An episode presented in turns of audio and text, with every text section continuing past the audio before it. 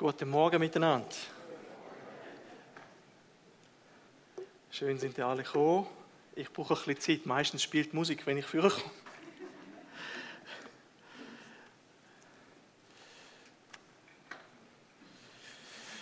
Falls ihr eure Bibel dabei habt, ihr könnt schon mal den Anfang der Bibel aufschlagen im 1. Mose, Kapitel 3. Ist es nicht schön, wenn man Kinder kann segnen? Und wie herzig sind doch kleine Kinder? Wenn sie schlafen, so wie jetzt. Einsegnungen haben wir mit schreienden Kindern schon gehabt, aber sie sind trotzdem so herzig. Und Eileen, wenn sie heranwächst, wird sie einfach, wie wir alle, gewissen Herausforderungen im Leben begegnen nicht nur einfach in der Welt und sie wird der Sünde begegnen, nicht nur draußen in der Welt und äh, der Versuchung, je größer sie wird, sondern auch in ihr wird sie merken, kämpft etwas und sie wird auch mit sich ihre Herausforderungen haben. Und das ist auf uns alle bezogen. Und wenn wir heute und wenn wir die erste Folie äh, einblenden können, weiterhin über Mann und Frau sprechen, dann, dann wirklich spielt das mit hinein. Love and Relationships. Ich möchte etwas aufnehmen, was wir vor zwei Monaten miteinander bereits äh, angeschaut haben, und zwar das Thema Mann und Frau zweimal einmalig. Und es geht ja, wenn wir die Eileen segnen und wie Isi gebetet hat, hat er ja gesagt, äh, dass sie in jedem Schritt, oder ich weiß nicht genau, wie er es gesagt hat, aber sozusagen, dass sie Gott kann kennenlernen in jedem Bereich des Lebens und dass Gott ihr kann begegnen. Und Amen, wir stehen voll dahinter, oder? Das ist wichtig. Das ist enorm wichtig. Und ich denke, wie schön ist der Moment, wenn wir wissen, dass jemand zum Glauben gekommen ist und wir wissen, ja, dieser Mensch und Eileen irgendwann hat ihr Leben Jesus übergeben. Und es geht ja noch weiter dann. Ich denke, das ist die Ausgangslage, auf der jeder Mensch vor Gott stehen sollte. Er ist errettet. Er hat kapituliert vor Gott und sagt, ich brauche dich, ich brauche Errettung, ich kann von mir aus nichts dazu beitragen, dass ich errettet werde. Und wenn er dann Kind Gottes geworden ist, wie wir für Eileen gebetet haben, dann geht es ja darum, noch mehr und mehr das zu werden, was du bist, Kind Gottes. Und wenn wir über Mann und Frau sein reden, was heißt es, Mann und Frau sein nach Gottes Vorstellung? Ja, und wir merken, dass die Gesellschaft immer wieder neu definiert, was Mann sein bedeutet, was Frau sein bedeutet. Und nicht immer ist es konform mit dem, was das Wort Gottes lehrt über das Mann und Frau sein. Wohin sollen sich Mädchen, wohin die Jungen entwickeln, damit sie Mann und Frau Gottes sind? Und wir haben vor zwei Monaten, ich weiß, es ist einige Zeit her, am 5. Juli, einige Prinzipien bereits angeschaut, die Gott uns weitergibt. Und im heutigen Kontext, unsere Gesellschaft, die Gott nicht kennt und ihn nicht ehrt, erscheint es dominant, was wir da angeschaut haben, oder frauenfeindlich. Man, man verwendet dieses Wort chauvinistisch. Und dennoch haben wir drei Wahrheiten, und ich hoffe, ich habe da nichts durcheinander gebracht, miteinander angeschaut, die die Bibel enthält. Gott erschuf Mann und Frau mit gleicher Würde. Beide sind im Bilde Gottes geschaffen. Sie repräsentieren Gott. Beide. Wir haben alle die Möglichkeit, uns auf Gott zu beziehen. Und keiner ist hier dem anderen überlegen oder besser. Gibt es das Wort überlegener? Egal. Keiner darf sich überlegener fühlen, und so war der zweite Punkt dann, Gott erschuf Mann und Frau und gab ihnen unterschiedliche Rollen. Und das ist etwas, wo, wo bereits hier Probleme auftauchen können, weil eben unsere Gesellschaft momentan komplett etwas anderes diktiert, als das Wort Gottes lehrt. Aber wir berufen uns auf das Wort Gottes. Und hier steht, dass der Mann wurde geschaffen, um Haupt zu sein und liebevolle Autorität auszuüben innerhalb der Ehe und der Familie. Die Frau wurde geschaffen, um eine Hilfe zu sein gleichen Würde, aber verschiedene Rollen und sie sollten sich ergänzen.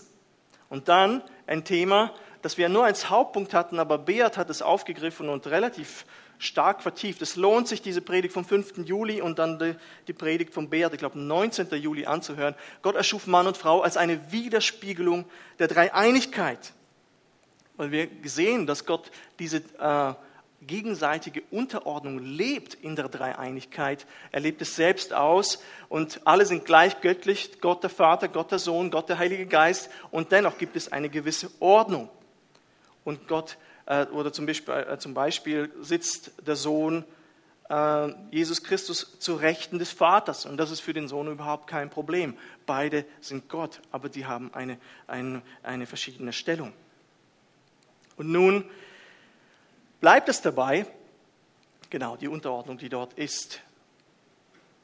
Mann und Frau sein ist heute hart und kämpft und, um, und all das geht auf einen Text zurück, auf eine Begebenheit, die wir alle gut kennen. Darum habe ich gesagt, gehen wir an den Anfang der Bibel und zwar ins 1. Mose 3.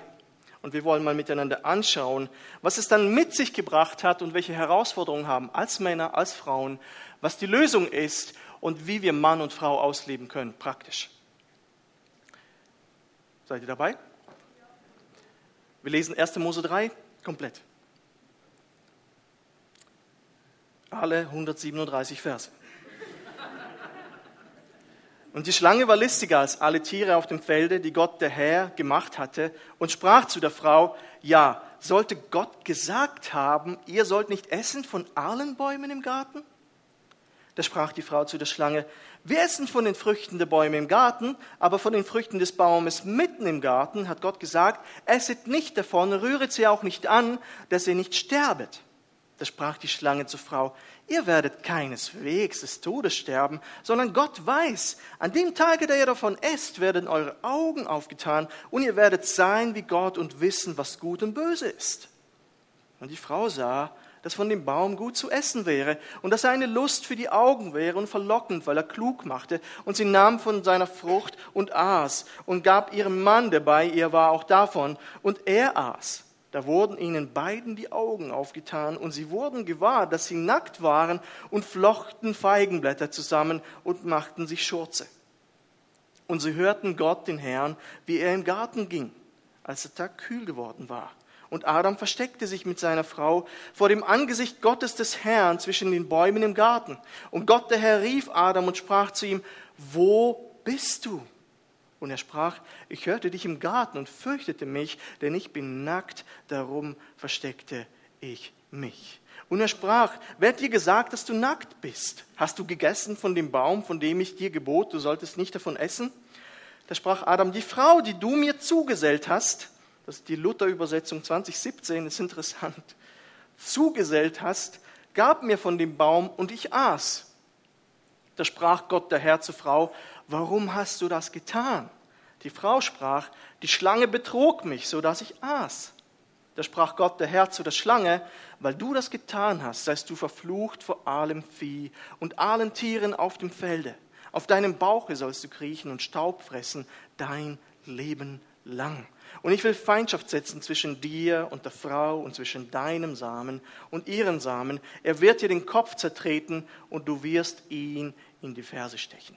Und zur Frau sprach er, ich will dir viel Mühsal schaffen, wenn du schwanger wirst. Unter Mühsal sollst du Kinder gebären und dein Verlangen soll nach deinem Mann sein, aber er soll dein Herr sein. Und zum Mann sprach er, weil du gehorcht hast der Stimme deiner Frau und gegessen von dem Baum, von dem ich dir geboten sprach, du sollst nicht davon essen, verflucht sei der Acker um deinetwillen. Mit Mühsal sollst du dich von ihm nähren dein Leben lang. Dornen und Disteln soll er dir tragen, und du sollst das Kraut auf dem Felde essen. Im Schweiße deines Angesichts sollst du dein Brot essen, bis du wieder zu Erde wirst, davon du gekommen bist. Den Staub bist du, und zum Staub kehrst du zurück.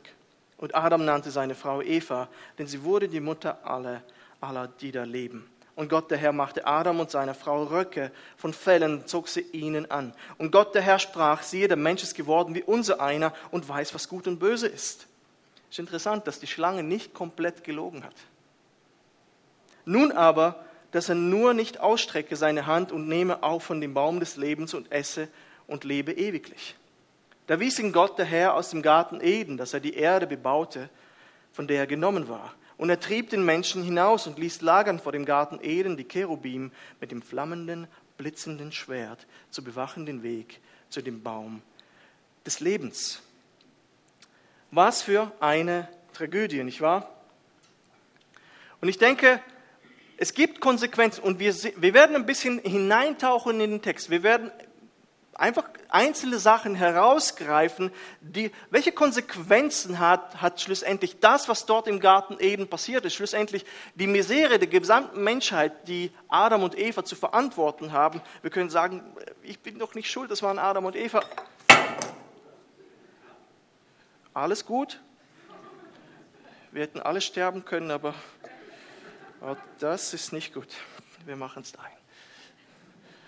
Keine Scherben. okay. Ein bisschen in die Richtung. Ja, ist gut, danke. Übrigens, ich habe Andreas gesagt, wunderschöne Deko, wer es auch immer war. Ja, genau. Das Erste, was wir, und wir werden zuerst die Männer anschauen jeweils, dann die Frauen, dann die Lösung und dann wieder zu den Frauen gehen oder beziehungsweise zu den Männern. Das Erste, was wir bei Männern beobachten und das, was jeden Mann betrifft. Und wie gesagt, wenn ich predige, dann predige ich auch immer zu mir.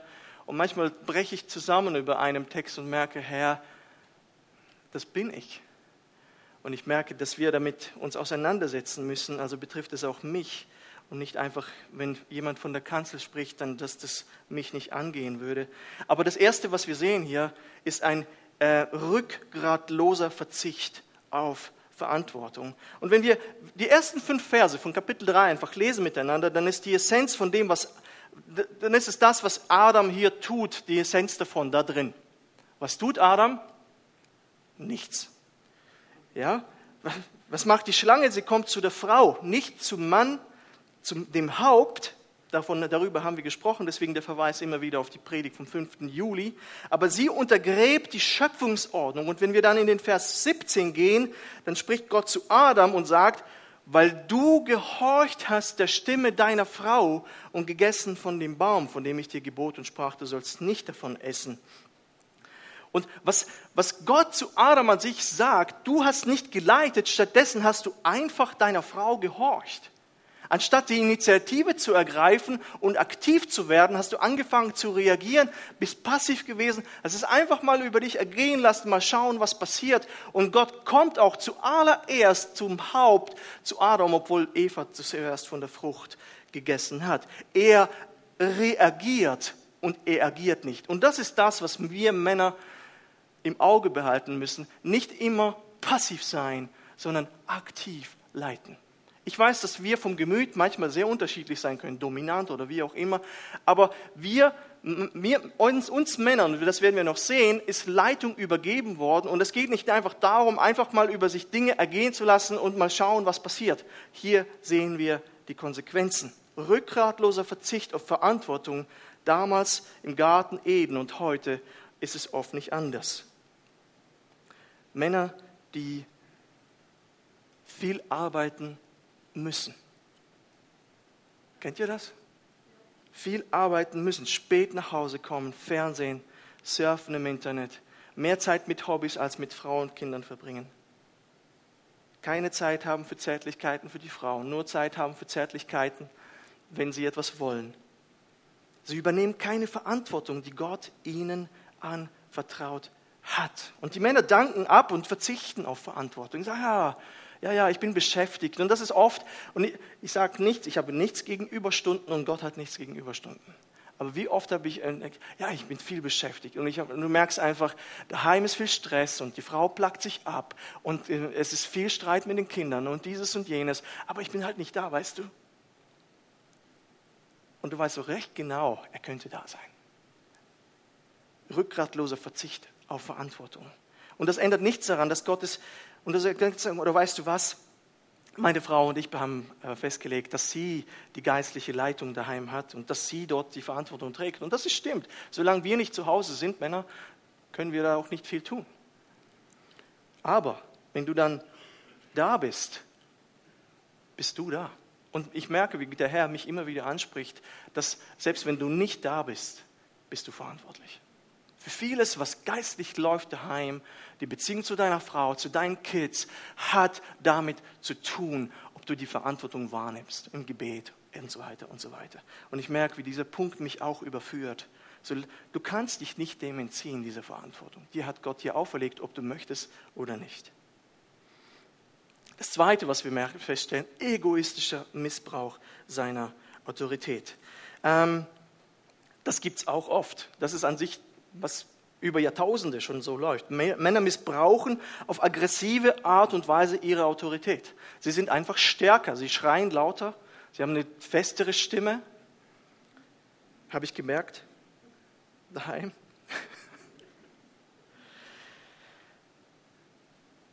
Wir missbrauchen oft unsere Autorität. Wir wollen beherrschen.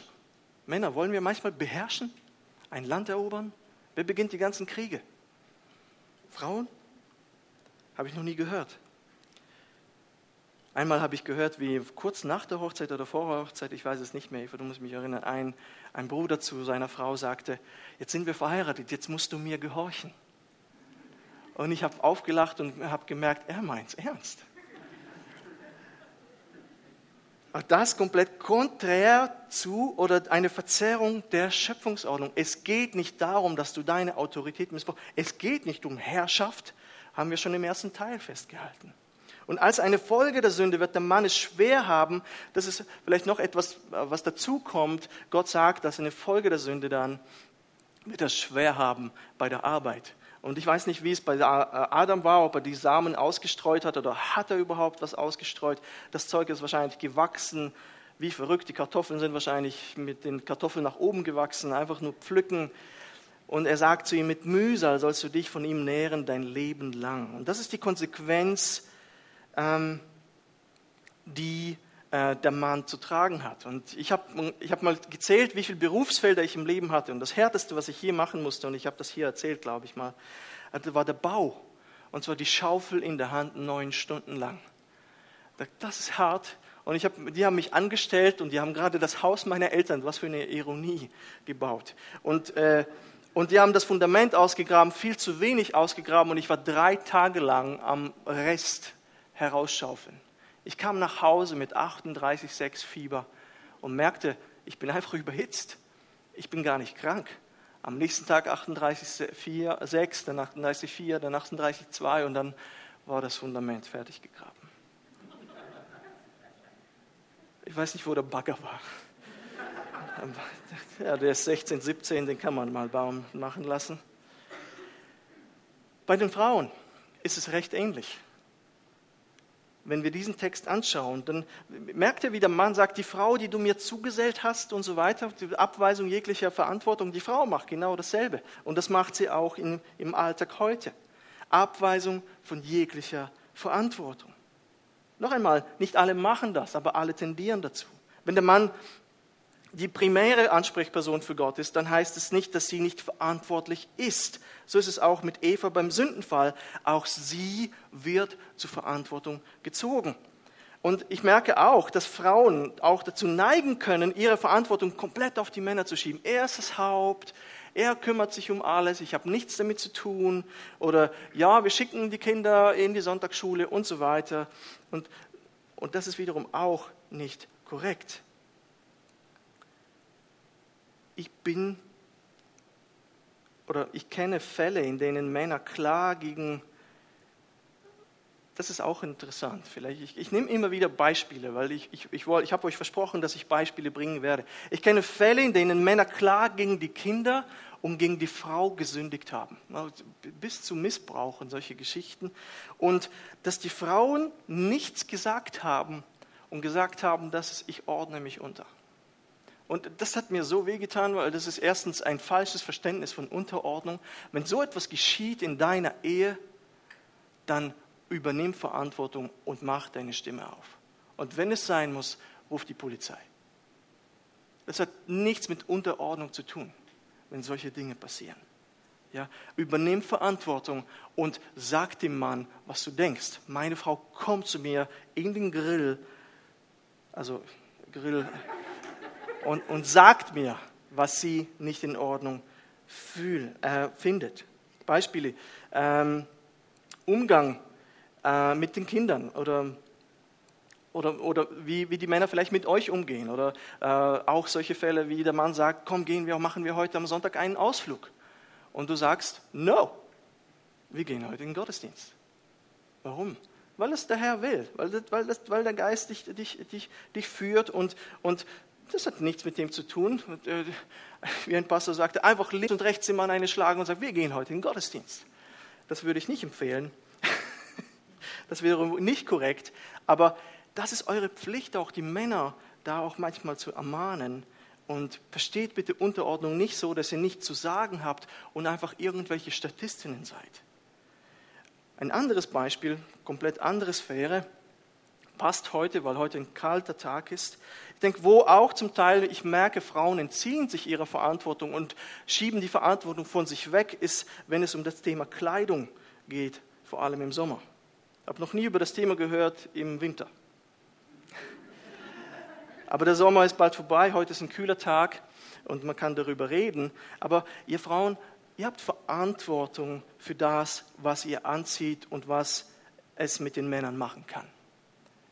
Und ich höre immer wieder, die Männer müssen halt nicht hinschauen. Es ist nicht so, ich, ich kann nicht durch die, durch die Gegend laufen und überall stolpern. Okay, wo bin ich? Und das ist sicher ein Problem und die Männer haben auch Verantwortung, aber es ist doch schade, wenn, wenn Geschwister, wenn Brüder versucht werden und auch andere Frauen versucht werden, äh, ohne das zu wollen. Auch das ist ein sich entziehen der Verantwortung. Das andere, ein anderer Punkt ist noch, das ist interessant, Abweisung. Äh, aha, doppelt hält besser. Egoistischer Trotz gegen Autorität. Der nächste Punkt ist so eine Missachtung der geistlichen Führung des Mannes. Der Vers 16 ist hier ein Schlüssel. Und zur Frau sprach er, ich will dir viel Mühsal schaffen, äh, wenn du schwanger wirst. Unter Mühen sollst du Kinder gebären und dein Verlangen soll nach deinem Mann sein. Und ich habe mir immer den Kopf zerbrochen, was heißt das? Und dein Verlangen soll nach, nach deinem Mann sein. Ist es sexuell? Und dachte, nein, eigentlich sind es die Männer immer, die da den Frauen hinterherrennen. Und dein Verlangen soll nach deinem Mann sein, aber er soll dein Herr sein. Und dieses, dieser Ausdruck, dieses Verb oder dieses Substantiv wird verwendet einige Verse weiter in Kapitel 4. Und fast alle Ausleger sind sich einig, dass das, dieses Verlangen nach deinem Mann sein Folgendes bedeutet. Wenn wir das nächste Kapitel 4 zum siebten Vers gehen, dann sehen wir dort die Geschichte von Kain und Abel wo beide etwas opfern und Kain hat einfach keine guten Motive, wenn er etwas geopfert hat und er ist neidisch auf seinen Bruder. Er spielt mit dem Gedanken, seinen Bruder zu töten. Gott merkt es. Er, er geht zu Kain und sagt ihm Folgendes. Vers 16, äh, Vers, Vers 7. Ist nicht so, wenn du fromm bist, so kannst du frei den Blick erheben. Bist du aber nicht fromm, so lauert die Sünde vor der Tür und nach dir hat sie Verlangen, du aber herrsche über sie. Und merkt ihr, das ist derselbe Ausdruck hier. Das, das gibt es eigentlich nirgendwo in der Bibel im Hebräischen, dass, dass diese zwei Ausdrücke verwendet werden. Und was heißt es? Äh, dein Verlangen soll nach deinem Mann sein, gegen so lauert die Sünde vor der Tür, nach dir hat sie Verlangen. Ist es etwas Gutes, wenn die Sünde nach dir Verlangen hat? Nein. Ja, wenn die Sünde nach dir Verlangen hat, dann will sie dich beherrschen, dich ergreifen und dich kontrollieren.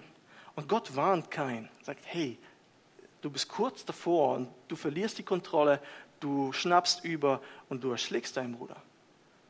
Kurz davor, dass du von der Sünde beherrscht wirst. Und so sind sich die meisten Ausleger einig, dass dieses dein Verlangen soll nach deinem Mann sein, dass es sich bei dem gleichen Ausdruck nichts, um nichts anderes handelt, dass du, du wirst dazu neigen, deinen Mann beherrschen zu wollen, dominieren zu wollen. Dieser Ausdruck, ich weiß nicht, ist es nur im Russischen, der Mann ist der Kopf, die Frau ist der Hals?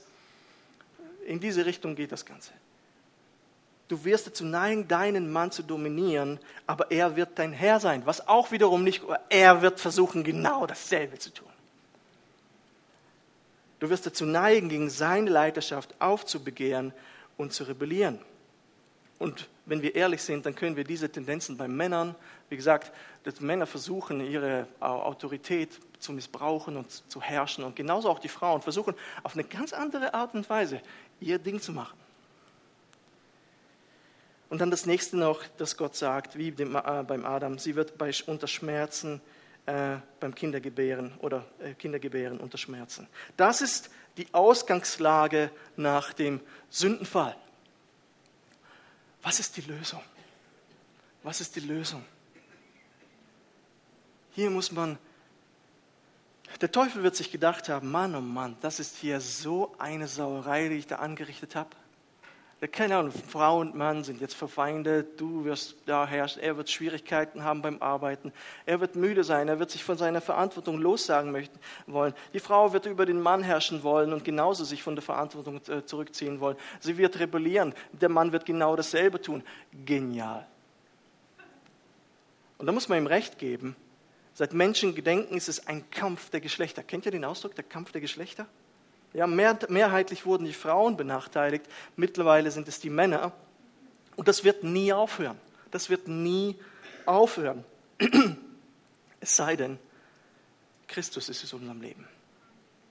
Und darum braucht der Mensch jemanden, der ihm hilft. Er kann von sich aus sich nicht ändern. Er kann, er braucht Hilfe und er braucht Hilfe von außen. Und das ist die gute Botschaft, dass Gott sich aufmacht, und zwar schon in unserem Text, in Vers 15. Das ist sozusagen das Evangelium, die Hoffnung schon bereits im ersten Buch der Bibel. 1. Mose 3, 15. Und ich will Feindschaft setzen zwischen dir und der Frau und zwischen deinem Samen und ihrem Samen. Und er wird dir den Kopf zertreten und du wirst ihn in die Ferse stechen. Das ist die gute Botschaft, dass da ein Same kommt, jemand kommt, ein Mann. Oh, Glas Wasser. Ah, da war Wasser übrigens in diesem Glas.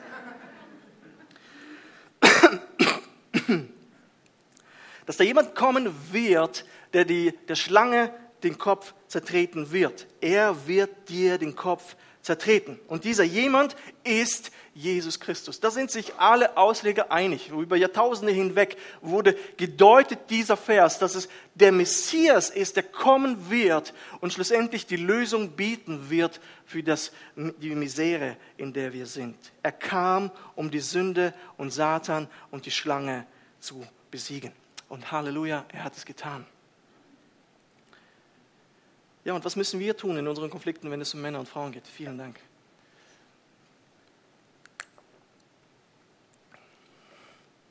Komme zu Jesus. Komme zu Jesus. Komme zu Jesus. Er versöhnt uns zuallererst mit seinem Vater.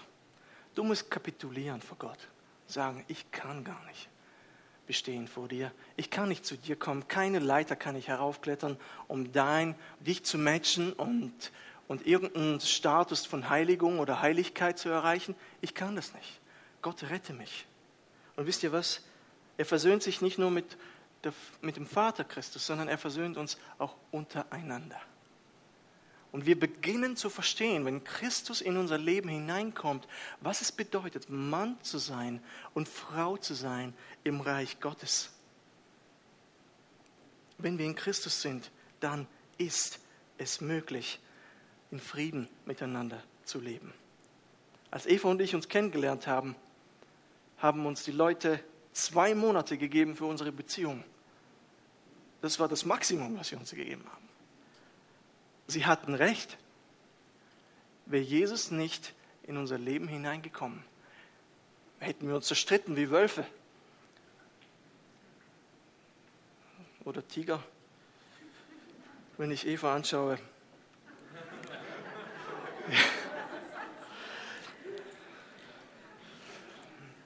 was resultiert daraus? Und jetzt beginnt jetzt, jetzt, wenn Christus in dein Leben hineingekommen ist, und da frage ich dich, ist Jesus dein Herr, ist Jesus dein Retter? Hast du kapituliert vor ihm und sagst, ich kann gar nicht der Mann sein, von dem, der, der ich sein sollte. Ich kann nicht die Frau sein, die ich sein sollte. Ich kann mich nicht retten. Ich brauche dich. Hast du Christus angenommen als deinen persönlichen Erretter? hast du kapituliert. Und dann resultiert Folgendes. Die primäre Aufgabe der Männer ist zu führen und zu leiten. Ja, wir hatten das schon letztes Mal. Aber das ist schon lange her. Wenn Jesus, und ich denke, das ist, was Frauen enorm triggert immer. Oh, ich bin immer unter einer Leitung. Aber ich denke, Frauen, wenn du mit Christus unterwegs bist und hast vielleicht einen Mann gehabt oder bist nur in Beziehungen gewesen, wo Männer ihre Rolle als Mann missbraucht haben, dominiert haben, sich von der Verantwortung entzogen haben, lass dich dennoch darauf ein, denn wenn du mit Jesus unterwegs bist, dann weißt du, was ein guter Leiter ist. Amen. Und Christus ist ja das Haupt des Mannes, der Mann ist das Haupt der Frau, aber Christus ist dein Haupt. Er ist dein Leiter und er ist ein guter Leiter. Und an sich möchte genau Gott dasselbe, dass dein Mann solch ein Leiter ist und dass du bereitwillig dich dessen Leitung unterordnest. Er ist hier für uns ein Vorbild, so zu führen, wie er das tut. Männer, die nicht gut mit ihren Frauen umgehen, führen nicht gut.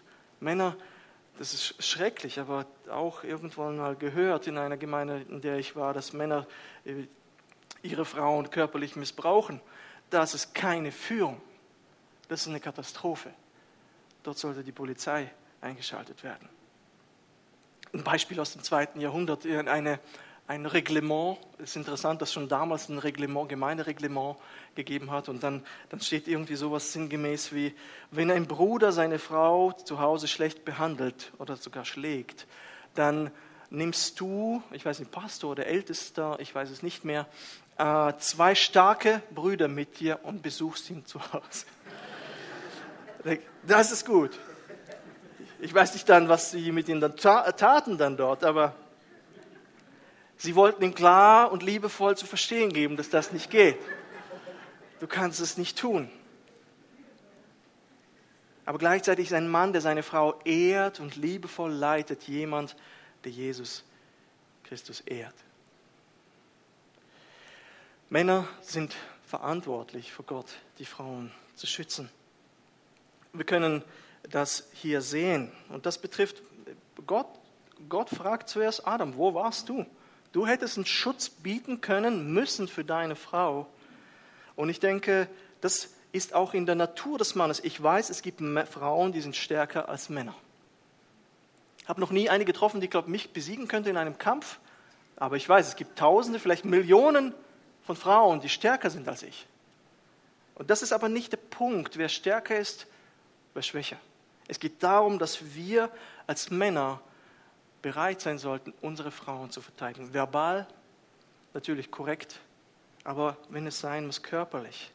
Ich habe eine Geschichte gehört neulich in einer Predigt von einem Mann, der eine Frau äh, in, mit ihr ausgehen wollte und sie zum Essen einladen. Sie hat ihn angeschaut, geprüft und sagt, okay, äh, ich, ich kann mit dir, ich werde mit dir zum Essen gehen. Und während sie dann spazieren, beziehungsweise vor dem Essen oder während dem Essen, stellt sich heraus, dass sie eine, eine äh, Käfigkämpferin ist. Eine MMA-Kämpferin. Also die Frau ist bockstark. Die Frau ist brutal. Und sie laufen dann irgendwie, ich glaube, er begleitet sie nach Hause und plötzlich kommen zwei Typen ums Eck und er hat vom Kämpfen keine Ahnung. Und und, und, und ich glaube, ich weiß nicht was, ich glaube kein Messer oder so, aber sozusagen, sie haben äh, ähm, Bemerkungen gemacht zu ihr und er hat gemerkt, es wird jetzt Ärger geben. Und, und was, was hat er in dem Moment getan? Dachte er vielleicht, sie ist MMA-Kämpferin? Nein, er, er schob sie auf die Seite, stürzte sich auf sie und sagt, lauf, lauf. Und sie hauen ihn K.O. innerhalb von einer halben Sekunde und er liegt da und dann, als er aufwacht, merkt er, wie die, diese drei Männer auf dem Boden liegen und teilweise fehlen die Zähne. Die Frau ist mit ihm unterwegs, also es war die Frau. Die Frau ist mit ihm unterwegs im Krankenwagen. Aber das finde ich so genial. Beide sind Kinder Gottes. Und sie schaut ihn an, wie er da liegt, noch halb K.O. und sagt, das ist der Mann, den ich gern heiraten würde. Wow. Ihr Männer, schützt auch eure Frauen vor den eigenen Kindern. Wie oft habe ich das erlebt, dass zum Teil Männer sich mit Kindern verbünden, um die Frau zu bashen. Das ist kein Leiten.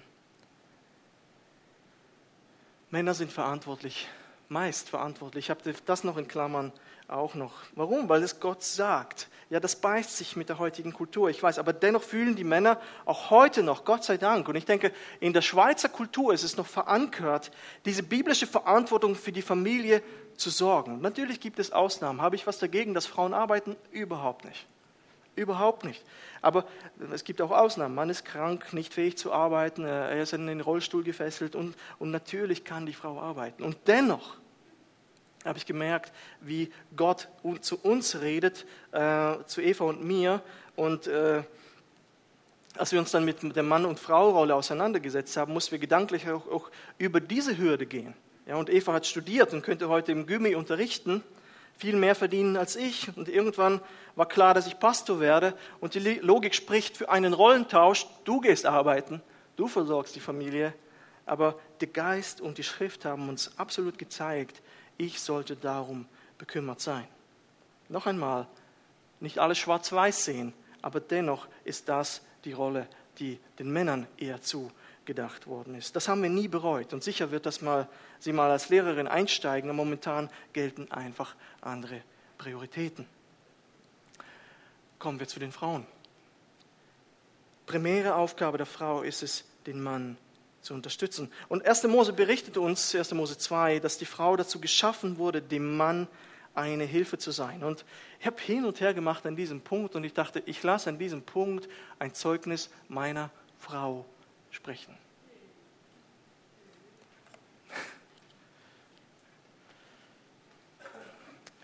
Ja, ich freue mich, dass ich euch meine Sicht mitteilen darf. Ähm, hat mich heute Morgen positiv überrascht. Ähm, ja, ganz kurz, ich bin ähm, durch und durch weltlich aufgewachsen, für die, die es von euch nicht wissen, und bin auch ganz so geprägt worden, was die Rollen angeht. Mein Vater war nicht präsent in der Familie und meine Mutter war, wenn man es positiv ausdrücken möchte, ihr eigener Herr. Aber im Endeffekt sah es so aus, dass sie einfach im Alltag allein kämpfen musste. Mit allen Problemen und auch mit uns als Kindern.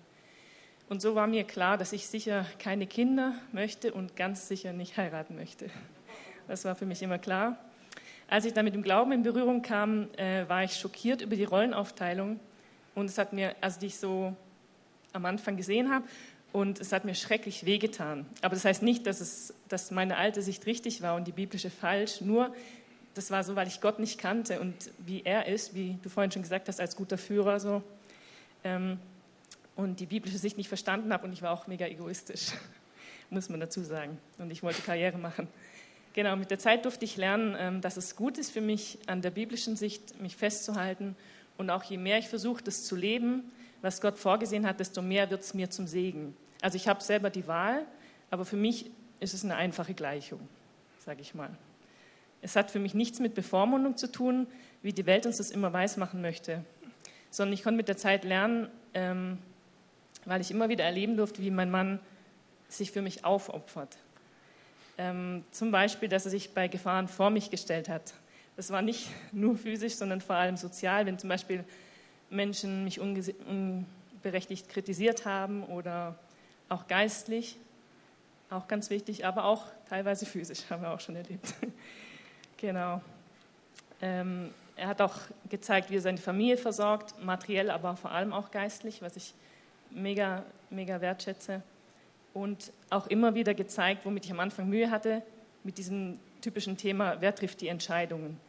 Und ich habe bei ihm einfach erleben können, dass er sorgsam, ähm, liebevolle Entscheidungen trifft und wirklich hin und her wälzt und prüft, ist es für alles Beste. Mega cool. Eins habe ich aber auch gelernt, und zwar, dass dieses Leben manchmal wirklich ein Kampf ist. Immer wieder ist der Alltag einfach hart. Ich glaube, das wissen alle Erwachsenen. Und ich liebe meinen Mann. Und natürlich freue ich mich, wenn ich ihm diesen Alltag erleichtern kann als Gehilfin wenn er an einem stressigen Arbeitstag nicht noch seins Mittag selber kochen muss oder das Familienbudget beanspruchen müsste, was ja auch schade wäre, dass er nicht Entscheidungen im Haushalt treffen muss, die ihm nichts sagen. Ähm, was wäre zum Beispiel ernährungstechnisch oder budgettechnisch oder fun-technisch das beste Mittagessen heute? Das kann ich entscheiden. Oder auch, welche Vorhänge lassen den Raum dunkel erscheinen? Ist eigentlich eine wichtige Frage. Licht uns gut, aber manche sind damit vielleicht überfordert oder auch mal was Ernstes ähm, zu nehmen. Ich merke beispielsweise im Alltag, ich bin oft näher dran an den Kindern und wenn es da besorgniserregende Entwicklungen gibt, dann merke ich das als Erste in der Regel. Und dann kann ich das weiterleiten, wir tauschen darüber aus und ähm, Eugen kann dann auch dadurch darauf reagieren, dass wir zusammen Gespräche mit den Kindern führen oder dass er auch ähm, die Bibel ranzieht und ähm, entsprechend uns auch beibringt oder den Kindern vor allem beibringt, was, an was müssen sie denken, wenn sie da oder dort rausgefordert sind. Oder dass ich für ihn beten kann, wenn es ihm gerade nicht gut geht, wenn er busy ist, wenn er in wichtigen Gesprächen ist. Oder ihn auch auf Gefahren hinweisen kann. Das ist mir mit der Zeit immer wichtiger geworden, die er im Eifer des Gefechts nicht sieht. Und ich glaube, da sind Frauen auch geistlich manchmal feinfühliger und sehen Dinge, die ja an vorderster Front vielleicht gerade nicht so wahrgenommen werden. Plus, bei all dem habe ich viel Zeit zur Verfügung, Zeugnis für meine Kinder zu sein. Also es ist wie auch ein Missionsauftrag, denke ich. Und da habe ich mir so zum Schluss gedacht, es gibt so viele gefeierte Missionare und Missionarinnen, ähm, die solch einfache Dinge irgendwo im Dschungel getan haben für Gottes Reich. Und da ist es doch nicht weniger edel, wenn ich das zu Hause mache für meinen Mann und meine Kinder, nur weil es jetzt heutzutage vielleicht nicht so in ist. Aber ich sehe das mega wertvoll an und habe aber auch ähm, an einem guten Vorbild da lernen können.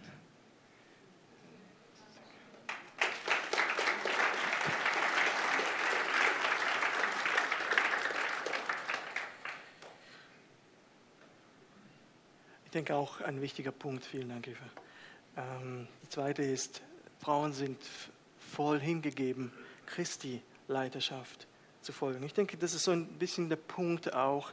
Denkt, eine Unterordnung unter den Mann hat Grenzen. Zuallererst seid ihr Christus unterstellt. Und das hat immer Vorrang. Und ähm, das erinnert uns vielleicht an die Geschichte aus Lukas 9, in der Jesus gesagt hat, in diesem spezifischen Moment, in diesem spezifischen Moment für den Mann hat er gesagt, ich möchte jetzt meine, meine, meine, meinen Vater beerdigen. Und er sagt, nein, die Nachfolge steht jetzt vor dem und du solltest jetzt mir nachfolgen. Und ich denke, genauso ist es auch. Manchmal äh, eben, keine Ahnung, der, der, Mann möchte nicht in den Gottesdienst, ein Klassiker. Wie oft habe ich schon das gehört? Er sagt, tut mir leid. Und äh, wie kann eine Frau, ich möchte ein Beispiel vielleicht hier zum das Illustrieren noch hier zeigen, sie, die einen ungläubigen Mann hatte und ich habe selten erlebt, wie liebevoll sie sich um ihn gekümmert hat. Und er war einfach, einfach fies. Er ist perfide gewesen und behandelte sie wie Dreck. Und, und sie kümmerte sich immer liebevoll um ihn. Und, und dann hat er noch so eine Erkrankung gehabt, die ihn dann an den Rollstuhl gefesselt hat. Und das machte sie alles allein. Und er war immer noch fies zu ihr. Und was sie alles ertragen musste, war einfach unglaublich. Und sie unterstützte ihn so gut sie konnte. Ja, vor allem dann, als er nach dieser OP dann im Rollstuhl war. Aber eine Sache hat sie ihm nie gewährt dass sie nicht in die Gottesdienste geht und Gemeinschaft mit den Geschwistern hat. Sagt, tut mir leid, hier ist der Herr, der Herr. Und danach kommst du. Und ich glaube, das war genau die richtige Entscheidung. Und sonst gilt, ja, desgleichen sollt ihr Frauen euch euren Männern unterordnen, damit auch die, die nicht an das Wort glauben, durch den Wandel ihrer Frauen ohne Worte gewonnen werden. Und ich finde, diese Frau hat das verkörpert, diesen Vers. Sie wusste, wo sie die Grenze zu ziehen hat, aber sie hat und, und, und Jesus nachgefolgt, äh, also äh, wie die Franzosen sagen, à fond la caisse, 100 Prozent. Aber dann hat sie auch ihm gedient, äh, so gut sie konnte. Christus ist das Haupt der Frau, unter anderem auch. 10.45 Uhr. Wir sind dann fast am Schluss. Ich möchte einfach ein paar Anwendungen noch einfach, es soll keine Moralpredigt sein hier am Schluss oder irgendwo, aber ich habe einfach ein paar Gedanken vor allem für Männer und ein, zwei für Frauen. Ähm, ich habe das Gefühl, wir Männer brauchen mehr Ansprache. Wir sind berufen, Männer in Demut zu arbeiten und zu leiten. Wartet nicht auf eure Frauen, die endlich einschreiten und anfangen zu führen. Führt. Das ist eure gottgegebene Aufgabe. Ihr könnt dem also ihr könnt dem entfliehen, aber die Verantwortung bleibt auf euch. Wenn du jemanden kennenlernen möchtest, versuche den ersten Schritt zu machen. Ich denke, das ist auch, wenn du, wenn du eine Frau kennenlernen möchtest, geh auf sie zu. Vielleicht bin ich altmodisch, aber ich denke, das ist auch ein Stück weit führen. Redet mit euren Frauen über den Herrn. Sprecht mit euren Kindern über den Herrn. Leitet auch da. Lebt ihnen vor, was es heißt, ein Mann Gottes zu sein. Lehrt sie in der Furcht des Herrn zu leben. Steht zu euren Fehlern. Seid authentisch in eurem Leben. Wie oft habe ich diese Geschichten gehört von Pastoren, die am Sonntag so sind und daheim ganz anders. Das ist mir immer eine Lehre gewesen. Wenn eure Frauen diejenigen sind, die Andachten machen, dann ist es per se nicht falsch, aber wenn es immer geschieht, stimmt nicht selten etwas mit in der Leitung. Das habe ich festgestellt, erfahrungsgemäß. Kümmert euch um eure Frauen, redet mit ihnen, hört zu, seid zärtlich auch in Momenten, in denen es nicht um Sex geht. Frauen merken das, sie sind nicht blöd. Wenn du kommst und ihr über die Backe streichelst und sie weiß ganz genau, was du in dem Moment möchtest, geh und streichel über die Backe, wenn es nicht darum geht. Ja? Lasst euch nicht gehen und pflegt euch, sagt meine Frau immer zu mir. Das ist auch noch so ein Ding. Ein Satz, den, den mal ein Pastor gesagt hat, fragt eure Frauen, wie ihr ihnen besser dienen könnt, wie ihr sie mehr lieben könnt. Das haben Eva und ich mal gemacht, das sollten wir mal wieder machen, Eva. Seid präsent bei wichtigen Entscheidungen, haltet euch fern, und das ist ein wichtiger Satz für Männer, haltet euch fern von Unzucht. Damit meine ich Pornografie. Ich habe das Gefühl, dass die Autorität, diese liebevolle Autorität der Männer leidet in der Gemeinde, weil, äh, in der Ehe, weil Männer verstrickt sind in solchen Sachen. Nehmt das mit. Ehe, das gefährdet nicht nur die Ehe, sondern wirklich zerstört Ehen, solche Geschichten. An die Frauen, ordnet euch freiwillig unter die Leidenschaft des Mannes unter. Nicht unter einen Mann, der euch körperlich missbraucht oder sonstiges oder von euch Dinge erwartet, die gegen das Wort Gottes gehen. Ich denke auch, lebt den jungen Frauen, euren Töchtern vor, wie es ist, sich einen Mann unterzuordnen, ihn zu lieben. Seid eine Gehilfen im positiven Sinn. Helft eurem Mann, sich in einem sicheren Zuhause geborgen zu fühlen. Darf ich die Band nach vorne bitten? Ich möchte noch beten.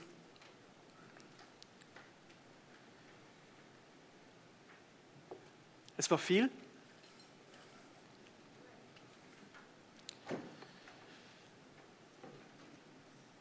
Darf ich euch bitten, aufzustehen? Ich möchte beten.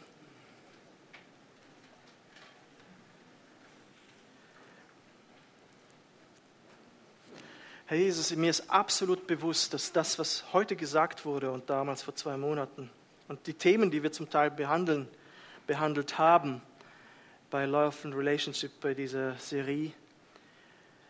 Ich merke, Jesus, dass es zum Teil sehr herausfordernde Themen sind, weil einfach Gesellschaft konträr komplett etwas anderes uns erzählt. Aber du hast Mann und Frau geschaffen mit gleicher Würde, aber mit unterschiedlicher Ordnung. Und ich glaube, die Lösung, damit wir es verstehen können, ist, wie wir in der Mitte gesagt haben von der Predigt, Jesus, du bist Lösung. Wenn du das Auge vom, vom Herzen aufmachst, wenn der Geist Gottes in uns Platz nimmt und dort wohnt, werden wir merken, wie wunderbar du doch die, Rollen zuge. Und Eva und ich, wir haben Wunder um Wunder erlebt, aus komplett andere Weltanschauung gekommen und das angenommen und gemerkt, das ist genial.